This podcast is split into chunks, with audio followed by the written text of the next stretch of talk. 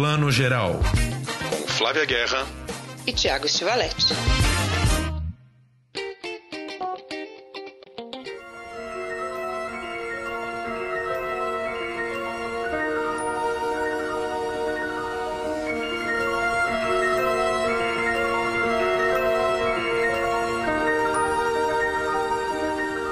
Bom dia, boa tarde, boa noite para você que está acompanhando o Plano Geral, o seu podcast edição especial Festival de Cannes em casa. É, neste momento, esta semana, estaria rolando o Festival de Cannes na França, o maior festival de cinema do mundo, que foi cancelado este ano por conta da pandemia. E a gente está aqui hoje para dar algumas dicas aí do que ver dos últimos festivais de Cannes em casa, no seu streaming, já que estamos todos quarentenados. Hoje vamos ter várias atrações ligadas aí ao festival. O nosso querido Kleber Mendonça Filho, diretor do Aquários e do Bacurau, é, vai falar com a gente. É, teremos também Júlia Duarte, criadora da Spanflix, uma, uma plataforma de filmes de autor que acaba de ser lançada. E Flávia Guerra, bom dia, boa tarde, boa noite. Bom dia, boa tarde, boa noite, Tiago. Que nostalgia ouvir a vinheta, né? A gente ouviu aí a vinheta oficial de Cannes antes de cada filme exibido essa vinheta passa e aquela escadinha sobe assim aos céus, né? Para todo mundo que vai a Cannes pela primeira vez, é, é, sempre eu acho que é um momento emocionante. Todo ano, quando eu vejo a primeira vinhetinha de Cannes, me dá aquele calor no coração. Esse ano dá uma melancolia, né, Tiago? Essa vinheta suscita várias emoções. Na primeira metade do festival ela é uma delícia, na segunda metade ela é um sonífero que ela já te induz ao sono no começo da sessão, né? Também tem isso. Você já tá morto, exausto, acabado, aí toca essa música aqui, quase uma hipnose, né? É quase como se tivesse o cara da hipnose ali balançando o reloginho na sua frente, você vai emborcando, mas tudo bem. É verdade, porque eu, eu, eu, ouvi você falando essa semana no debate que você fez né, com, com o André Sturme, comentando, não, porque lá para a segunda semana a gente começa a ficar cansada. Eu começo a ficar cansada lá para o segundo dia, já estou exausta. É muita emoção, muito trabalho, muita coisa. E aí a gente reforça no café e vai, né? Mas essa musiquinha leva a gente para esse mundo. Aliás, ela chama o Carnaval dos Animais, não é isso, Tiago? Carnaval dos Animais do Camille Saint-Saëns. É uma, uma, uma composição de 1886 que aí os organizadores de Cannes, sei lá em que ano, colocaram já faz uns bons anos, mais de 10 anos que ela é a música oficial, né? E realmente eu acho que funciona. Como disse você, ela, ela é uma música que cria mesmo essa atmosfera de sonho pro bom, né? Que a gente entra ali no filme, e pro mal que a gente pode dormir depois do 15º filme com noites mal dormidas. Não, e é, é interessante lembrar que Cannes foi cancelado esse ano, mas já é assim a terceira vez que o festival sofre um cancelamento. Na verdade, ele ia ser inaugurado em 1939. É, já tinham até alguns filmes selecionados, como o Mágico de Oz, com a Judy Garland, eram um dos filmes selecionados. Mas aí a guerra explodiu. E aí, um dia antes do festival começar, rolou a invasão da Polônia pelo exército alemão. E aí eles já tiveram que cancelar o festival e só foram começá-lo depois da Segunda Guerra, sete anos depois, em 1946 rolou a primeira edição. Aí em 1948 já rolou um segundo cancelamento por questão de orçamento, porque nesses primeiros anos tinha uma briga de, de orçamento que, que o governo francês ainda não, não conseguia bancar o festival inteiramente e tal, eles acabaram não fazendo nessa segunda vez. E aí a terceira foi no famoso maio de 68, que os estudantes, na, na, na explosão do maio de 68, foram para Cannes e começaram a fazer pressão nas salas de cinema para o festival não acontecer, para o festival se solidarizar com o que estava rolando em Paris. E aí o festival foi cancelado na metade, assim, não teve premiação, muitos dos filmes não foram exibidos. E aí, com a ajuda do Truffaut, do Godard e de vários outros cineastas, cancelaram o, o filme no meio, o festival no meio. Ou seja, essa agora está sendo a quarta vez que o festival é cancelado e a primeira vez por motivos de saúde, né? É isso aí, é por isso que esse cancelamento tem uma, um gosto muito melancólico em todo mundo que trabalha com cinema e que vai a Cannes ou não, porque ele é resultado do trabalho de todo um ano da indústria, né? E ele também reverbera no trabalho do ano seguinte da indústria lançando esses filmes. E esse detalhe é importante, porque Cannes não vai ter a edição esse ano, presencial, mas no comecinho aí de junho eles vão divulgar a lista oficial dos filmes que concorreriam à Palma esse ano eles vão ser descobertos, a gente vai saber quais são os filmes, e aí Cannes vai ajudar, né, vai divulgar esses filmes para que eles tenham lançamentos aí projetados, que o festival também muito existe por isso. Então, sem júri, sem premiação, mas com seleção. Um festival hors concours e sui generis. Ano que vem volta, volta mais forte. Mas vamos voltar para nossa pauta aqui. Bom, vamos falar um pouquinho então do Festival de Cannes em casa, o que, que dá para ver de casa. Ano passado foi talvez o ano mais marcante da década, né? Eu não estava, você estava presente, assim, isso foi uma seleção fortíssima. É, já tem há muitos meses aí rolando no streaming alguns dos grandes filmes da edição passada, né? O Parasita, Palma de Ouro, também Oscar de melhor filme, o Bacurau do Kleber que nós vamos ter aqui daqui a pouco, Dor e Glória do Almodóvar, Era uma vez em Hollywood do Tarantino, mas tem alguns filmes mais recentes que entraram há pouco tempo no streaming e que não foram tão vistos no cinema, né, Flá? É isso aí. E a gente sempre fica caçando, né, os filmes para descobrir o que está acontecendo e tem destaques aí que a gente gosta de trazer. Eu começo aí com um retrato de uma jovem em chamas, que eu confesso que quando eu vi lá em Cânia, eu vou brincar aqui, e eu faço isso todo ano, eu brinco assim que todo mundo fala que os italianos é que são bairristas, né? Que colocam filmes que são, são nem precisavam estar tá lá concorrendo a Palma. É a Palma não, né? Ao Leão, é verdade, muitas vezes.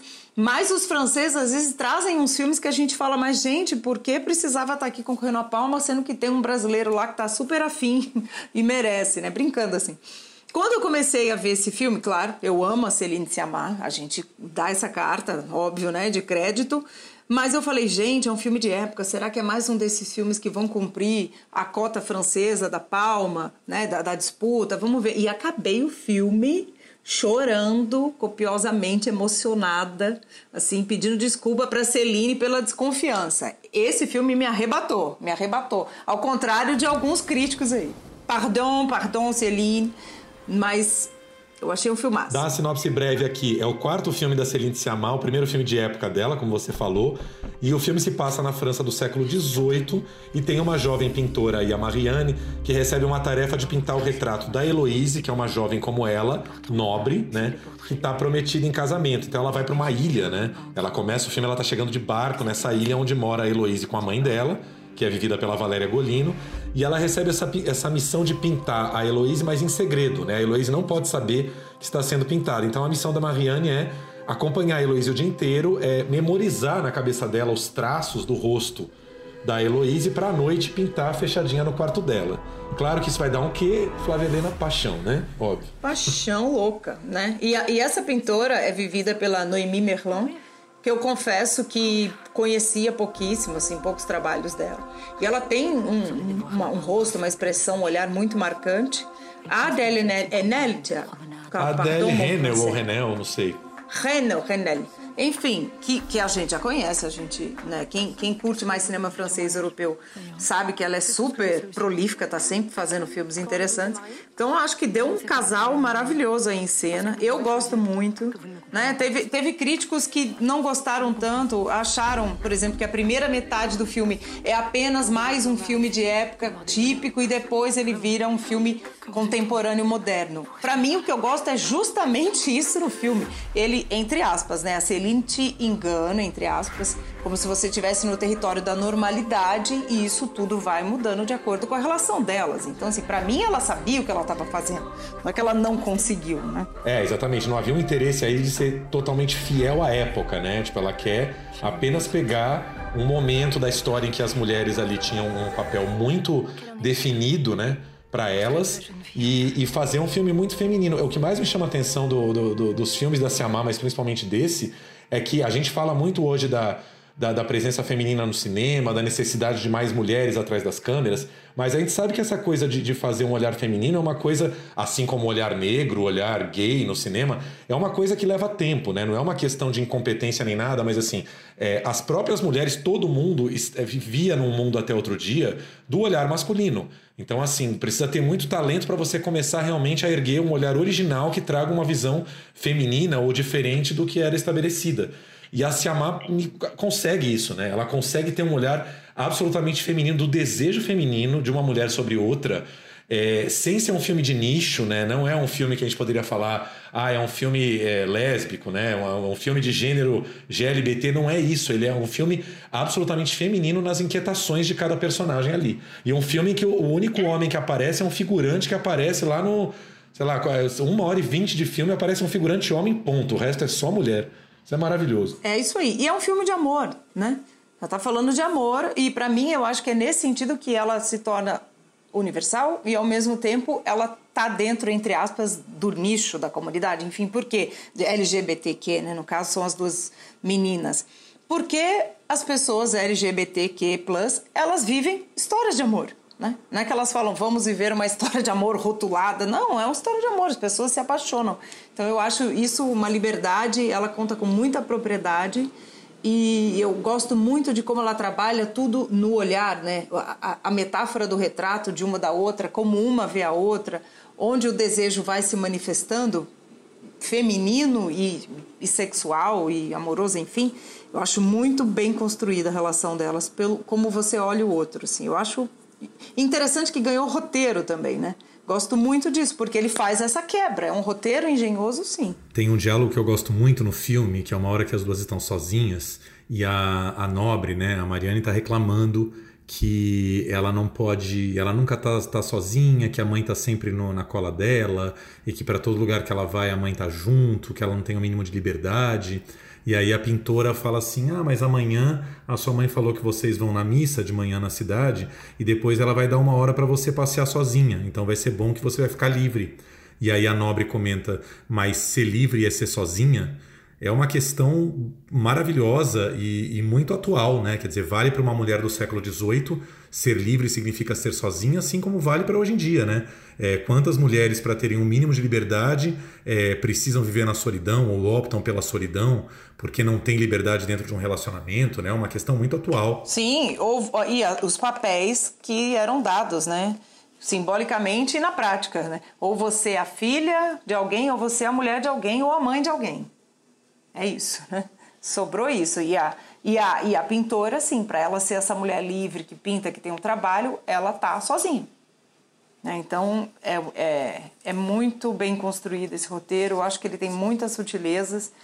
E, afinal, ele é um filme de amor. Então, acho que todo mundo vai curtir. Né? Não é um filme panfletário. Bom, essa foi a nossa primeira dica do streaming, o filme francês Retrato de uma Jovem em Chamas. Já está em todos os pay-per-view, está no Now, na Apple TV, na Claro TV, onde vocês quiserem buscar, um preço aí entre R$ 11,90 e R$ 14,90. Essa é a nossa primeira dica. Agora a gente vai chamar a participação de um convidado muito especial. Ele virou a cara do Brasil no Festival de Cannes nos últimos anos. O pernambucano Kleber Mendonça Filho, diretor de Bacurau e Aquários. O primeiro filme do Kleber em Cannes foi o curta Vinil Verde, em 2005, na, na sessão paralela Quinzena dos Realizadores. Em 2016 ele competiu na mostra principal pela Palma de Ouro com Aquários, que não saiu premiado. E no ano passado é com Bacurau que levou o prêmio do júri. Vamos ouvir um pouco o Kleber falando da experiência dele no festival.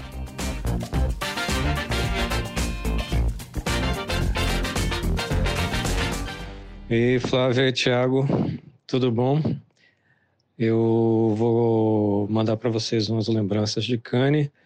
Eu lembro muito de vocês em Cane e eu acho que muita gente que nunca foi não tem uma dimensão da de um tipo de vício que Cane faz a gente ter do ponto de vista profissional.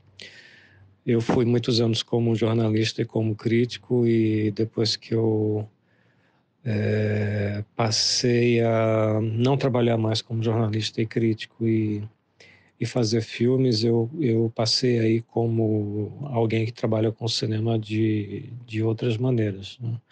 Não só como programador do Janela Internacional de Cinema do Recife, mas como realizador.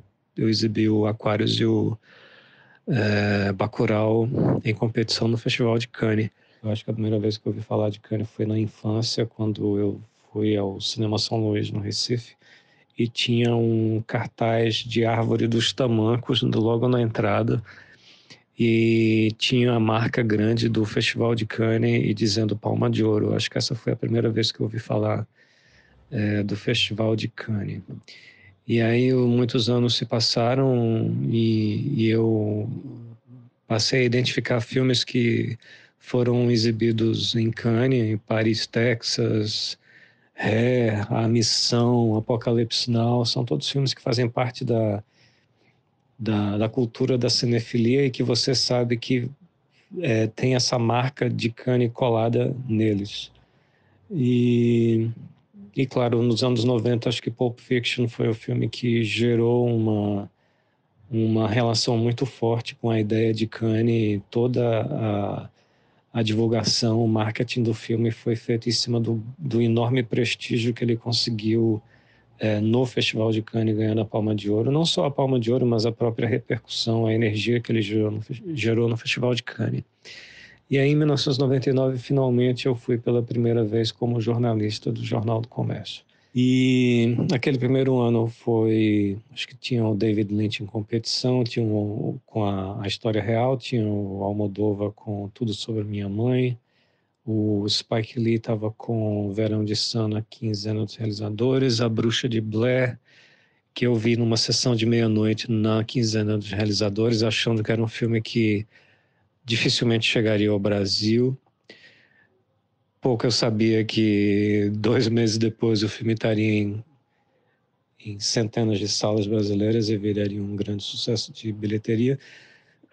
E esse momento todo dessa primeira experiência em Cannes, ela foi muito intensa para mim, porque foi a primeira vez, não só que eu fui ao festival, mas que eu tive uma sensação muito clara, principalmente quando você é um cinéfilo que vem de um país que não faz parte da, digamos assim, da indústria cinematográfica internacional, né? Eu não sendo americano, não sendo europeu, não sendo francês, toda essa ideia do cinema ela era mítica para mim. E, e Cannes foi o lugar que achatou, que dobrou a ideia de tempo e de espaço, né? Porque finalmente depois de quase 20 anos de cinefilia, onde eu descobri os filmes do David Lynch em VHS, nas salas de cinema, na televisão.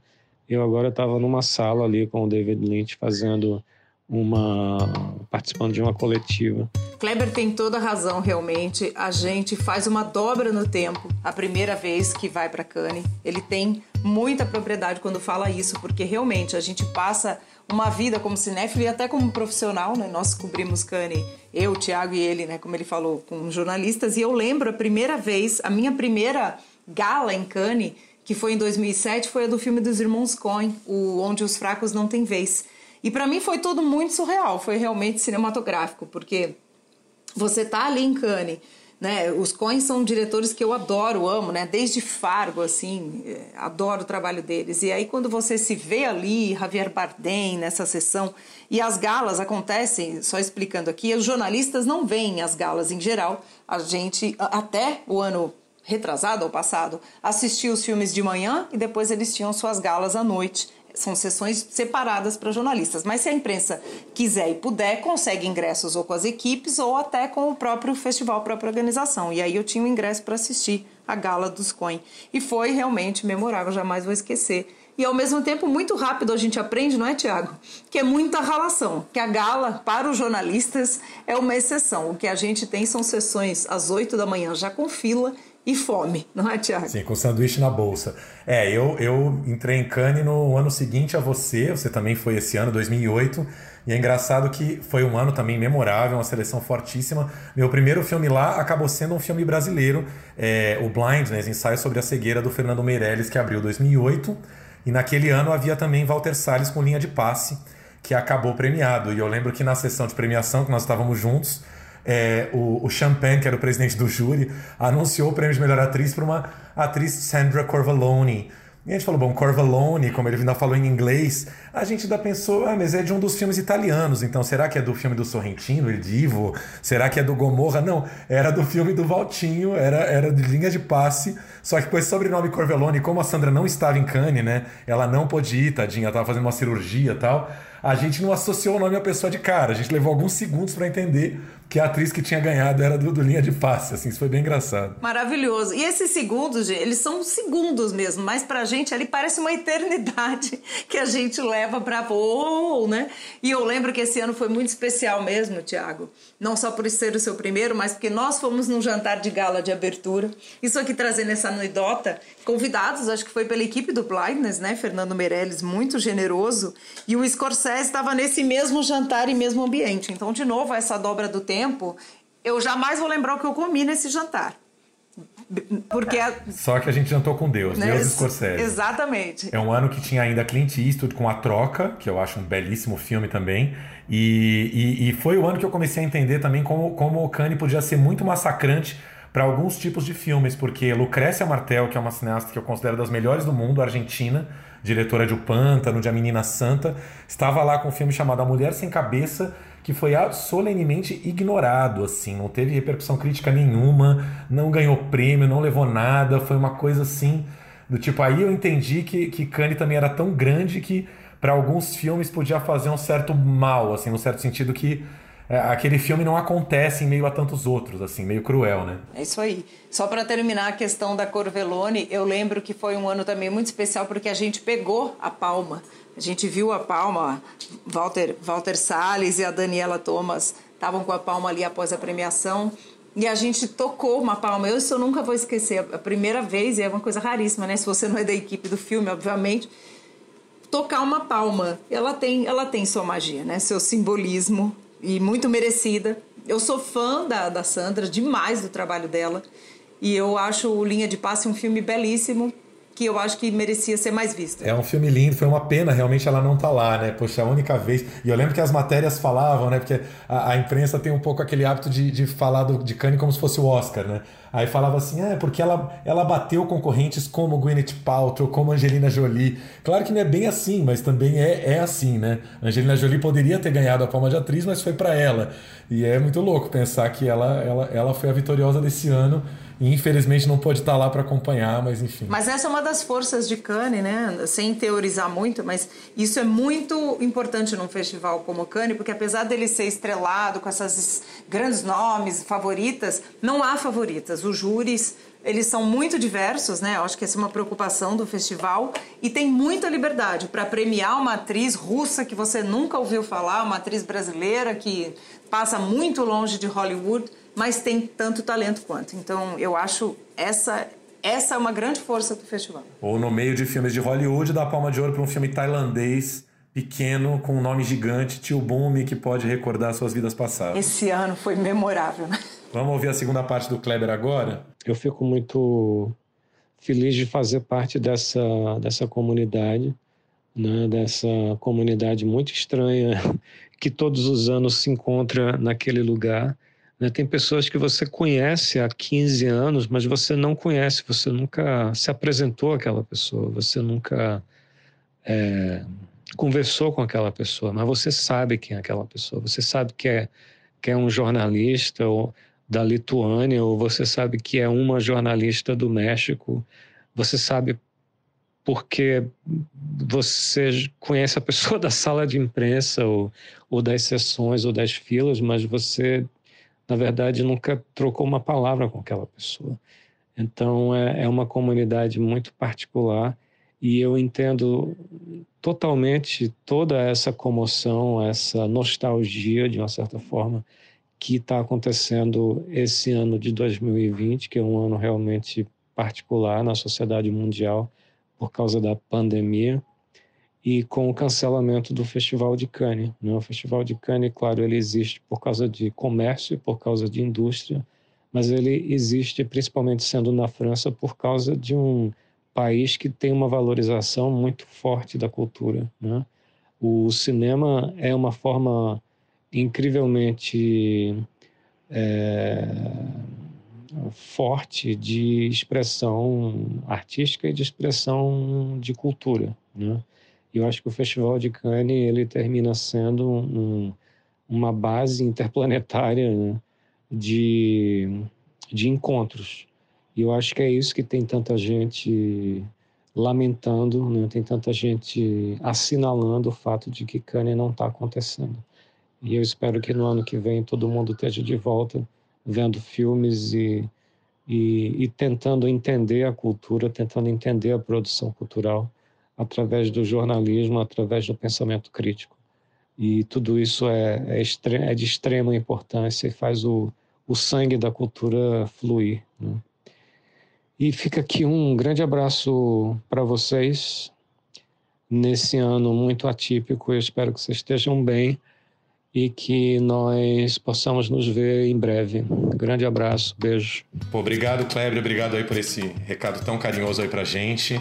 É, é um pouco isso, a gente teve alguns anos de convívio com ele na, nas sessões de imprensa e é um pouco isso, né, Flávia? Pessoas estranhas que a gente vê é, todas as sessões ali, os colegas italianos com suas perguntas absurdas, pessoas que às vezes a gente sabe o nome porque se anunciam na coletiva, mas, mas que a gente às vezes nem conversa, mas sabe que vão estar lá todo ano que a gente vai encontrar. Né? Ah, os italianos conheço todos, todos, aquele clube italiano. Não, tem os, os italianos absurdos, eu adoro as perguntas dos russos, dos, dos asiáticos também, são sempre perguntas que eu falo, nossa, jamais pensaria. Isso é interessante, né, gente? Aqui é um dado de bastidor, porque os jornalistas, eles, a gente participa das coletivas de imprensa. Então tem esse outro lado de Cane que a mídia não mostra, mostra só o resultado que está ali no palco. Hoje em dia dá para assistir as coletivas no YouTube, no canal de Cane, que é muito legal. Quem nunca assistiu, entra lá e confere, porque eu acho que é, amplia muito essa experiência dos filmes, né, do festival. E acontecem muitas coisas nessas coletivas, muitos momentos engraçados, constrangedores. O próprio Lars von Trier, né, com aquele com, aquela com aquele episódio todo, foi numa coletiva de imprensa. E tem Tiago, num, num, momento memorável, que até entrou para o documentário sobre o Diallen, perguntando. Qual foi mesmo a pergunta, Tiago? Foi, menina, foi absolutamente inesperado. Se eu não me engano, foi 2010. O Diallen estava com aquele filme Você Vai Conhecer o Homem dos Seus Sonhos. E aí é um filme que um dos temas é a morte, enfim, as pessoas têm uma preocupação com a morte ali. E eu perguntei o que que ele. É, como é que estava a relação dele com a morte no momento. E aí ele deu uma daquelas tiradas dele, né, de, de, de, de comediante de carteirinha. Ele falou: ah, minha relação com a morte continua a mesma, eu sou radicalmente contra. E aí todo mundo riu. E aí beleza, passou, né? Foi uma piada dele na, na, na sessão. Aí no ano seguinte, é, teve, teve uma sessão simultânea, duas sessões simultâneas. Um documentário sobre o Woody Allen lançando e um documentário sobre o Polanski lançando. Eu lembro que foi no mesmo horário as sessões. E alguns dos nossos colegas foram ver o Polanski, inclusive eu, e outros foram ver o Woody Allen. Aí encontrei a Ana Paula Souza numa, numa sessão seguinte, ela, ela de um lado da sala, eu do outro, e ela, você, você, ela me apontando, você, no filme. Eu não entendi o que ela estava falando. E eu tava no filme do Diário, não consegui ver o filme no festival, fui ver um ano depois, quando a HBO lançou. E agora o filme já está na Amazon, inclusive comigo dublado, com uma voz tipo Homer Simpson, assim. Eu gostaria de perguntar para o senhor o que, que o senhor acha da morte. É uma voz assim. Maravilhosa! Não vi essa versão dublada. Maravilhosa. Nossa, é, é tenebroso. É horrível se ver dublado. É, e Kanye rende essas coisas engraçadas. Tem algum caso que você lembra, assim, que foi engraçado, memorável para você no festival? Além desse, que esse daí é o concurso. Cara, tem uma história que eu vou contar rapidinho aqui que eu, que eu amo de paixão, que é a história do piriri do Godard. Não é do, o piriri não foi do Godard, o piriri foi meu. Que foi assim, a gente foi comer algum dia num daqueles restaurantes e pedi um steak tartar. E para quem não me conhece, eu sou uma pessoa muito fraca de digestão, né? Sou uma pessoa que eu não posso ficar comendo coisas muito pesadas quando eu estou exausto, que não me cai bem. E aí, cara, ia até a coletiva do filme do Godard, acho que do filme Socialismo, e eu estava com um baita de um piriri e eu tive que ir pro banheiro na hora da coletiva. E aí, gente, eu no banheiro e eu desesperado, pensando, eu não acredito que eu vou perder a única chance de ver Jean-Luc Godard na minha frente na vida, porque eu cismei de comer um steak tartar e me fez mal e eu estou no banheiro. Eu estava inconformado. Aí, cara, a, a, grande consolação foi a hora que eu saí do banheiro, que deveria estar no meio da coletiva, eu começo a ouvir um zum zum zum, assim, o que, que foi? O que está acontecendo? Ah, você não soube, o Godard não veio, não teve coletiva. Eu fiquei tão feliz, assim, de não ter perdido a coletiva. Ficou tão feliz que sarou. Sarou no momento, não teve mais nada. Que sarei, praticamente sarei. Não precisei nem tomar remédio, assim. Mas, cara, foi um alívio, porque eu não ia me perdoar nunca que assim, a culpa era minha de não estar naquela coletiva, entendeu? Mas no fim não teve. Foi maravilhoso. A culpa era minha, é ótimo, de ter passado mal. A culpa era minha. Eu lembro de uma história, é, são histórias de bastidores que são engraçadas, mas mostram o funcionamento do festival. Tudo é muito protocolar em Cannes, tudo é muito protocolar. Para quem nunca ouviu essa história, a gente entrar dentro do complexo ali, ou em qualquer sala, tem que abrir, mostrar tudo, não pode entrar com comida. Eu já vi cada comida boa ser jogada no lixo. E eu aprendi, tenho táticas de esconder minhas barrinhas de cereais em todos os cantos da bolsa. E aí, assim, só para mostrar que é muito rigoroso. Eu e Tiago Stivaletti estávamos numa festa de encerramento com todos os famosos lá, eu lembro, era tudo muito surreal. A gente acha tudo muito normal, mas para nós era surreal. E aí, fomos embora, a gente decidiu ir embora. Uma chuva tropical, assim. E a gente estava num, num, num, apartamento que não era perto, era subida e longe, dava uma meia hora a pé. mas não deu outra. Eu cheguei para os funcionários ali do, do Valet, né, que tem os carros oficiais que levam as pessoas com bandeirinha de cana e tudo. Fiz um discurso assim: você, você vai me levar? E o cara perguntou: você é quem? Eu fiz todo aquele discurso, uma carteirada muito picareta, falando como, como eu sou quem? Se eu estou aqui nessa festa, obviamente que eu tenho direito a esse carro, senão eu não teria nem sido convidada. Mentira. Quer dizer, teria, entre aspas, sim.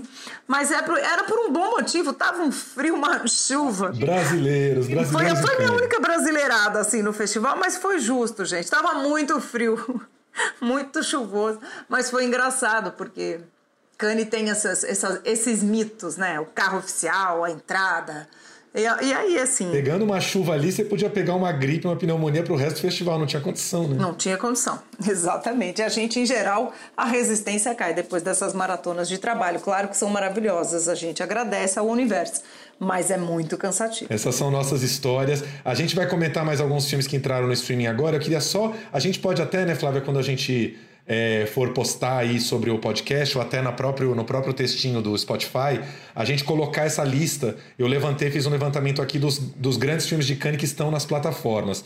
O Netflix tem pelo menos um, dois, três, quatro, cinco, seis, sete filmes de Cannes que valem ver. O mais recente é o Atlantique, que é um filme do Senegal, que ganhou o grande prêmio do júri, ficou em segundo lugar ano passado, um filme muito sensível, né? É, é uma uhum. produção da Netflix, já está lá há muito tempo.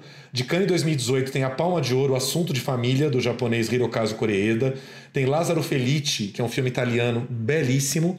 E Girl, que é um filme que eu gosto muito. O roteiro, né? Isso. E o Girl é um filme dinamarquês que acho que estava no Sertan Regar sobre um, um, menino trans, né? Uma menina trans bailarina. Um filme super sensível. De Cannes 2017 tem Okeia, né? Okja, que escreve O-K-J-A, que é o Okja? filme anterior do Bong Joon-ho. E de Cannes 2016 tem a Palma de Ouro, eu, Daniel Blake, do Ken Loach, e Aquários, do Kleber Mendonça. Tá tudo lá no Netflix. E o Globoplay também não tá nada mal. Eu entrei no Globoplay, confesso, achando que não ia encontrar nada lá. Encontrei 10 filmes de Cannes bem legais, de vários anos. Tem, por exemplo, o francês 120 batimentos por minuto, grande prêmio do júri em 2017. Tem As Faces de Tony Erdmann, alemão, maravilhoso esse filme, estava no mesmo ano do Aquários é, Minha Madre, do Nani Moretti. A Assassina, Flávia, do Ruchel Shen, está no Globoplay. É um filme dificílimo de ver, está lá. É, o Whiplash, Em Busca da Perfeição, que é um filme americano do mesmo diretor do La La Land, estava na quinzena. Um Estranho no Lago, que é um filme gay francês sensacional, do Alain Guiraudy. O Passado, do Asghar Farhadi. Eu e Você, do Bertolucci. Lawrence Anyways, do Xavier Dolan. E Drive, do Nicholas Winding Refn, com o Ryan Gosling. Todos esses estão no Globoplay.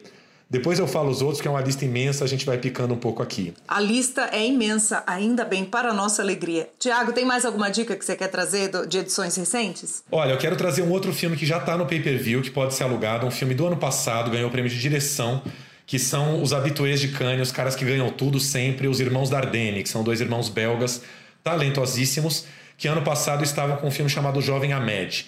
Vou falar rapidinho a sinopse aqui. É um menino muçulmano de 13 anos que vive na Bélgica e ele é meio que cooptado por um imã local. Um imã, né, uma figura muçulmana ali extremista, um pouco bastante mal intencionado, que começa a levar o menino para o mau caminho e a, e, a, e a iniciar o menino no radicalismo.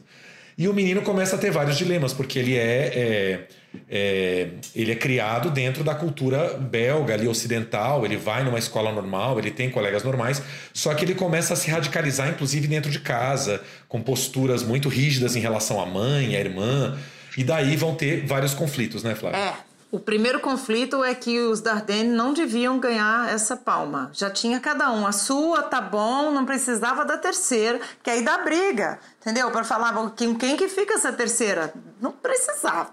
Mas é, é que eu não sou muito das maiores fãs entusiastas do filme, porque eu acho que os Dardenne já foram mais sutis eu acho que eles já foram mais interessantes em outros filmes. Eu acho esse filme uma mão meio pesada na atuação do garoto. Eu entendo que eles estão mostrando né, como é que um adolescente pode ir para o extremismo, né? como é que ele pode mesmo ser, como você falou, cooptado. Mas eu acho tudo muito mão pesada. Assim, eu acho que eles já foram mais interessantes e espero que sejam no próximo. Esse filme não me pegou muito. Mas eu entendo quem defende, mas não, não concordo.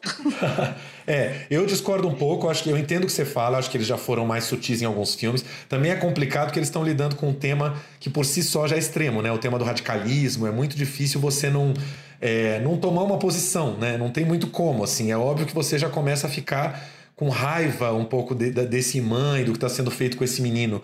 Mas eu acho que na segunda metade ele vai levando esse menino para caminhos muito interessantes, porque ele, ele é afastado do colégio e ele vai trabalhar é, numa horta, né? Eu não lembro direito assim, mas é meio que uma, uma, um, um, um campo ali de agricultores. É, o menino é afastado do convívio e ele começa a conviver com uma menina ocidental que gosta dele. E aí ele vai ter a primeira experiência dele do amor verdadeiro e esse amor vai se chocar com essas convicções que ele está começando a entranhar na cabeça. Aí eu acho que o filme fica um pouco mais interessante, porque ele sai do aspecto só político para ir um pouco para a trajetória desse menino. Mas eu entendo o que você fala, assim, é um tema, é um tema muito complicado, mas também é um tema muito atual e sensível na Europa, né? Esse tema do radicalismo acontece muito. E, e, eu acho que era inevitável que em algum momento eles fossem falar disso, assim. É que eu entendo que você fala assim, eles, eles, eles têm um, um, um viés humanista que é típico para prêmio, né? Qualquer júri, qualquer júri de qualquer ano bate num filme dos Dardenne e fala que maravilha, né? É meio complicado. É, meio complicado. Eu não sou, não acho que é o melhor, tendo não, não é em mesmo. perspectiva que eles já tinham duas palmas anteriores. Mas é óbvio que o júri não fica fazendo reunião de pauta dizendo, não, mas já tem duas anteriores, a não ser que seja muito óbvio, né? Mas, né? Tanto que o Ken Loach, de quem a gente pode falar também, levou uma palma de ouro por eu, Daniel Blake, já tinha, pelo Ventos da Liberdade, em um ano que tinham outros filmes fortes também. Mas eu acho que o filme do Ken Loach que ele trouxe ano passado, né, que é o Você Não Estava Aqui, é até mais rigoroso, tem mais cara de Ken Loach, porque ele é mais seco do que o Daniel Blake. E saiu sem nada, mas porque o ano passado realmente foi um ano extraordinário. Exatamente. Então, só lembrando aqui, mais outras plataformas aqui que estão com filmes bacanas de Cannes. A SP Play tem toda uma sessão de filmes da Mostra de Cinema de São Paulo. E ali tem O Pequeno Quinquim, que é uma comédia maravilhosa francesa do Bruno Dumont, que passou na quinzena dos realizadores. A Gangue, que é um filme ucraniano bizarríssimo sobre uma gangue de, de adolescentes surdos mudos, para quem gosta de filme bombástico. Era um filme da Semana da Crítica. E O Estranho Caso de Angélica, do Manuel de Oliveira, é, já o falecido diretor português, maravilhoso, é um dos filmes mais interessantes dele, também estão lá na Specine Play.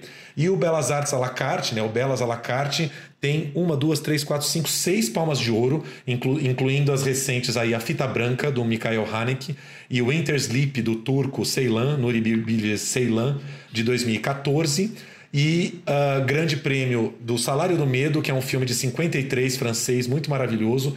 Quando Vão as Cegonhas, uma das primeiras palmas em 58. E As Maravilhas, da mesma diretora do Lázaro Feliz, também está lá no Belas Artes, entre muitos outros. Que outro filme lançamento a gente pode falar, Flá? A gente pode falar justamente do Você Não Estava Aqui, que eu acho um filmaço. Acho que Ken Loach é um dos diretores mais longevos né, da atualidade e mais certeiros. Ele faz esse raio-x do que a gente chama de uberização do mundo, né, do, da, das, das formas de trabalho, das relações de trabalho.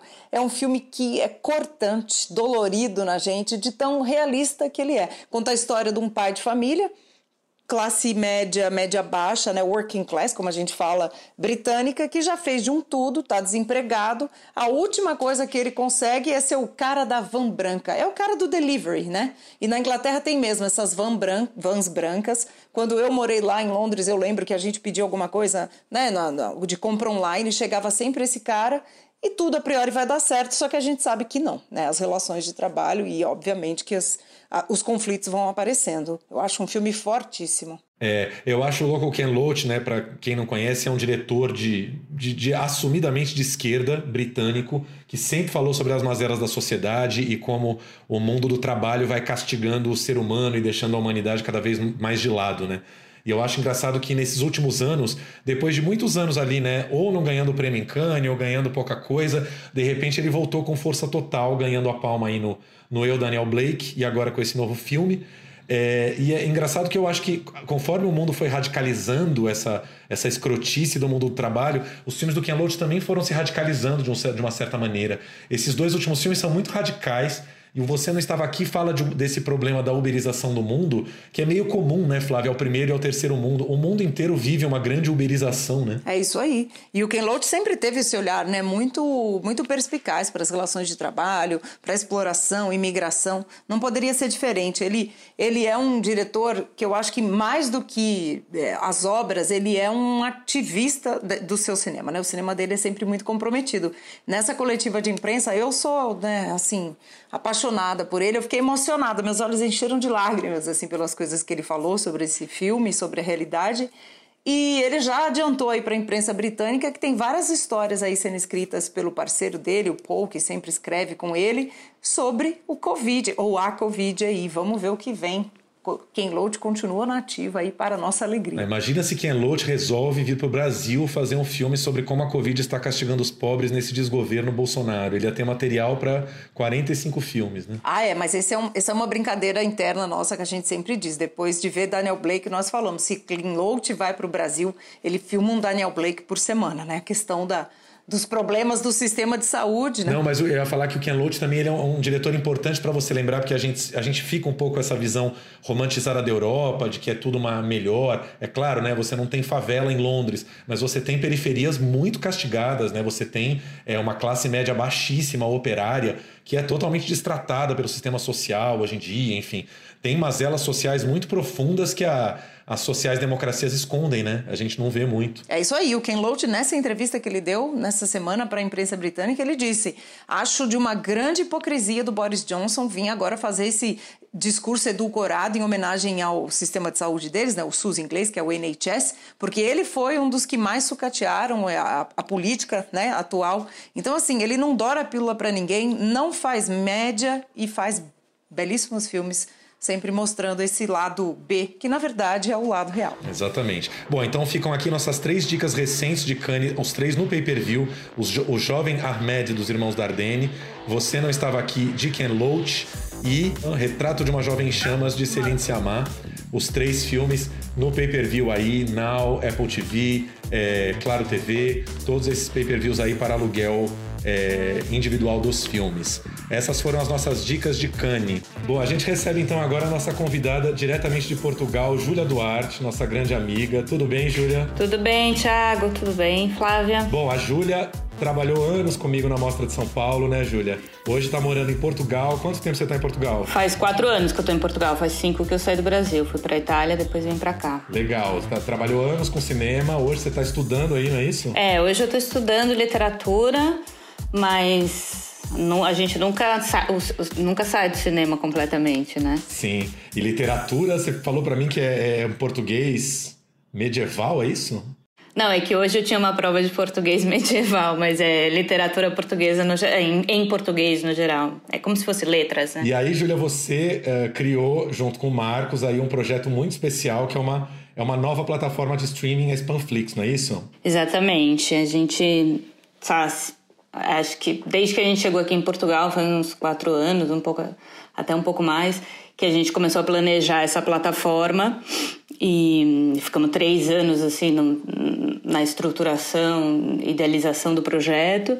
E aí no final de 2008 a gente colocou no ar, chama Spamflix porque é, é uma, é uma plataforma muito direcionada assim para filmes de culto, filmes de gênero, comédias e, e é engraçado porque tem muita gente que acha esse, esse nome super esquisito, assim, já, já recebeu várias críticas sobre isso, porque parece que é né, o spam, né, o correio indesejado, tipo, somos uma plataforma indesejada, mas, mas é justamente assim, esse incômodo é, faz parte um pouco da, da ideia da plataforma, sabe? É baseado um pouco em homenagem aos, aos Monty Python, aquele sketch do spam, e, e porque são filmes assim que estão um pouco fora do circuito que todo mundo vê, né? São filmes que passaram por festivais, mas muitas vezes não estreiam fora do país de origem. E, e agora a gente está lançando as, as apps dos os apps, né? Os aplicativos. Aqui fala as aplicações. Sim. Então já... Os aplicativos. os, os aplicativos e que aí, e é isso, estamos aproveitando pra, esse. Que aí dá para ver no celular, dá para ver de qualquer plataforma, tablet, tudo isso.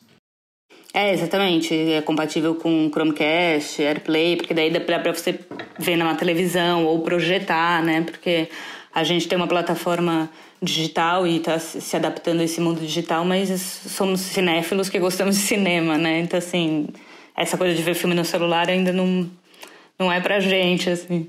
Somos de outra geração. Né? Julia, como é que você sente o público brasileiro em relação ao, ao streaming de nicho, assim, muito mais de nicho? Você acha que também está aumentando esse mercado? É, então, eu, eu acho super interessante. E, e, na verdade, isso a gente criou esse Panflix passando um pouco por essa ideia, né? Porque é engraçado que tem gente. A gente está dando umas entrevistas que as pessoas falam que a gente é Netflix do, dos filmes de culto. Netflix virou um sinônimo, né? De, de vídeo on demand ou de.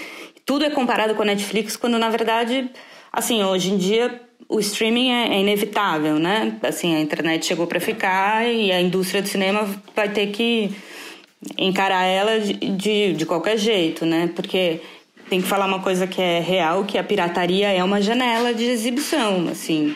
É, somos todos somos todos contra a pirataria, mas ela é uma janela, né? Então é, como, como fazer para burlar isso? Então, eu acho que isso só se burla quanto mais plataformas e mais filmes acessíveis tiverem. Acontece que você também não vai assinar 85 plataformas que tem milhões de filmes, entendeu? Eu acredito um pouco, a gente acredita um pouco que o futuro vai ser isso, assim, assim, você vai fidelizar algumas que são mais de nicho, né? A Spanflix, por exemplo, a gente não tem assinatura mensal. Então, você compra o filme. Então, ou você está procurando aquele filme específico, dá um Google, cai na gente e assiste, ou você vai, vai sempre buscar lá porque é aquela, aquela plataforma que tem os filmes que, que você curte, né? Então, eu acho que, que isso é bem mais a. Assim, acho que a solução vai ser por aí. Assim, várias plataformas transacionais, né? E algumas que você vai ter o mensal. Explica, explica um pouquinho isso, então. É, não é por assinatura, né? A pessoa compra o filme tem um valor médio aí pequeno por filme, né? É, então, a gente tem no, no Brasil é 3 euros, né? É, em euro, porque estamos aqui em Portugal e, e, e aí você compra um filme por 3 euros e tem 72 horas para ver esse filme. E aí a gente tem um modelo de uns filmes packs, assim, para você comprar por desconto. Então, agora, por exemplo, tá, tem várias opções aí com bastante desconto para ajudar a quarentena. Então, sei lá, por exemplo, você compra um filme 20 euros, 20 filmes, sabe? Mas a gente não tem assinatura mensal. Isso. E aí o pagamento é com cartão de crédito internacional, né? Cartão de crédito ou conta da PayPal. A gente sabe que na, na Spanflix vai encontrar filmes muito diferentes de uma Netflix da vida, né? São filmes é, que passaram em festivais, às vezes de gênero, é, não são nem aqueles filmes que passam, às vezes, nos grandes festivais internacionais, mas são filmes, são pequenas pérolas aí que, que correm por fora do circuito e que as pessoas muitas vezes não conhecem, né? Total, é, é completamente diferente nesse aspecto de uma Netflix, assim. É, muitos, assim, a maioria dos nossos filmes foi até para festival grande, assim, Veneza, é, tem, a gente tem filme de Cannes da quinzena, é, mas, e, e, muitos, assim, circularam festivais é, de, de gênero total, assim, mas é, por exemplo, temos filmes de Locarno, são e, e, é muito difícil encontrar em outras plataformas. Tem alguns que você até pode encontrar em algum lugar, mas são filmes mais de culto, assim. E tem até filme brasileiro, né? Tem bastante filme brasileiro. É, a gente tem, por exemplo, para fora do Brasil, é, a gente tem o, Boas Maneiras, do Marco Dutra da Juliana Rojas, o, o Trabalhar Cansa, os, o Sinfonia da Necrópolis. Então a gente leva vários filmes brasileiros para fora do Brasil. Aí no Brasil, de brasileiro, a gente tem uh, o Mate-me, por favor, da Anitta Rocha da Silveira, que passou em Veneza. É... Julia, como é que você sente o público brasileiro em relação ao, ao streaming de nicho, assim, muito mais de nicho? Você acha que também está aumentando esse mercado? Ah, eu acho que sim, Flávia. Eu acho que é, a gente tem bastante gente inscrita do Brasil e, e, cada vez mais. Assim, acho que o Brasil é um, é um lugar importante para para vídeo on demand, assim, tem, tem um consumo grande de streaming e acho que tem bastante cinéfilo que busca esse tipo de filme, gênero, né, cada vez mais a gente vê aumentando no Brasil, mesmo os filmes de gênero sendo feitos, né, assim, filmes de terror e tal, então é, acho que tem um, um público bem legal. Eu vou, vou, vou, emendar com uma pergunta similar. Desde que começou esse isolamento geral, inclusive na Europa, deu para sentir um certo aumento de, de procura, assim? As pessoas têm navegado mais na Netflix? Não, total, assim, isso é, é, é, muito engraçado porque foi uma coincidência, a gente estava trabalhando para lançar os apps agora, em, em maio mesmo, né? Sem imaginar esse terror que viria pela frente. E, e mesmo em abril, quando já começou o confinamento aqui, bom, em todas as partes, já aumentou, a, gente ainda não tinha os aplicativos, mas já aumentou o público, assim, exponencialmente. E aí agora a gente lançou os apps, nesse momento de confinamento, você vê que, assim, as pessoas querem consumir filme, né? Tipo, tá sentindo falta de cinema, porque faz muita falta, né? Sim, a gente quer e precisa, né? Falar, Muito. Né? Falar em sentir falta, Júlia, você comentou que tem os filmes de line-up de Cannes. Essa é uma edição temática com Cannes, né? A gente está conversando porque o festival devia estar tá bombando no auge, sexta-feira, fim de semana, segunda é. semana, né? Entrando assim no seu auge. E esse ano a gente não vai ter, né? Como, como, é que, como é que vocês trabalham filmes? Você disse que tem filmes de Cannes que passaram no line-up. E também, como é que é Cannes para você? Sua história um pouquinho com o festival. A minha pessoal? Uma lembrança, alguma coisa que você lembre, enfim. Bom, eu tenho histórias engraçadas de Cane, mas é... Não, mas Cane é aquela, aquela maravilha, né? A primeira vez que a gente vai para Cane, você fala... Cheguei no, no mundo do cinema, tudo que eu sempre sonhei, né? Mas depois também tem aquela loucura, assim, trabalhar no mercado, né? É, os jornalistas até conseguem ver filmes, né? Pra gente que tá indo lá atrás de filme ou ou na época divulgando ou quando eu trabalhava no cinema do Brasil divulgando filme, você nem vê filme, na verdade, né? Você tá só nas reuniões e enquanto toda a magia tá acontecendo, você tá lá correndo de um lugar para outro, encontrando gente. É uma coisa super over, né? Mas... Você quer dizer que Kanye é igual ao Mulholland Drive, aí isso começa no sonho e termina no pesadelo. Bem isso. Mas tem coisas maravilhosas que se vive em Kanye, né? Sei lá, é, por exemplo, eu acho que a sessão de aquários, por exemplo, que acho que foi meu último Kanye que eu fui, porque acho que os, os últimos eu não fui. Sei lá, aquela, né, um, um filme brasileiro estreando em Cannes, a Sônia Braga de volta pro nosso cinema, aquele cinema todo aplaudindo assim, são. Aí se fala, é a magia mesmo, né? Pois é, a gente já conversou com o Kleber nesse podcast, a gente comentou isso também. Cane é muito trabalho. Pra gente, Cane é sempre muito trabalho, né? Mesmo jornalistas que veem filmes, é uma maratona insana. Para quem vai pelo mercado, vai, vai fazer negócios, né? Ou quem está trabalhando em outras frentes, nem vê filme, mas tem a parte de coquetéis, tem, tem, muito, tem de um tudo, né? Eu acho que a, ma né? a magia de Cannes eu acho que é a combinação de tudo isso. Né? Mas a Júlia lembrou, falou de uma coisa interessante, essa sessão realmente que foi memorável do Aquarius, também foi meu último ano em Cannes, 2016. É, é, muito louco essa coisa das estrelas e, e, de uma certa história que vem do festival todo, né? A Sônia Braga estava lá anos depois de Beijo da Mulher-Aranha, né? Uma pessoa que tinha estado lá nos anos 80, de repente volta 20, 25 anos depois. É muito louco, né? É muito como se fosse uma uma igreja, mesmo uma comunidade muito forte, aquela pessoa estivesse voltando anos depois à comunidade. A presença dela nessa sessão, eu lembro que foi uma coisa muito memorável, assim. É, sim. E como que, foi, nossa. É, e como o Kleber comentou, né, que é, Kanye torna realizável, tangível para gente o que é mítico, mas também cria essas passagens mitológicas, né, que estão acontecendo, mas entram para a história. Sim, é. Exatamente. Então essa foi a sua sessão mais memorável. Ah, acho que foi. Acho que foi a minha sessão mais memorável de Cannes, assim. Vi muitas coisas boas e tal, mas assim, essa, essa energia é, foi, foi muito legal. E você lembra de algum filme que você entrou e não sabia nada, não tinha a menor ideia e saiu assim maravilhada com uma nova ideia de cinema? É, é cada vez mais difícil a gente fazer isso, né? Mas sempre que eu posso eu tento, assim. Eu adoro e eu acho que em Cannes às vezes acontece isso porque a gente não sabe nada sobre os filmes e ninguém sabe nada, né? Então são as primeiras sessões mesmo, né? Do mundo.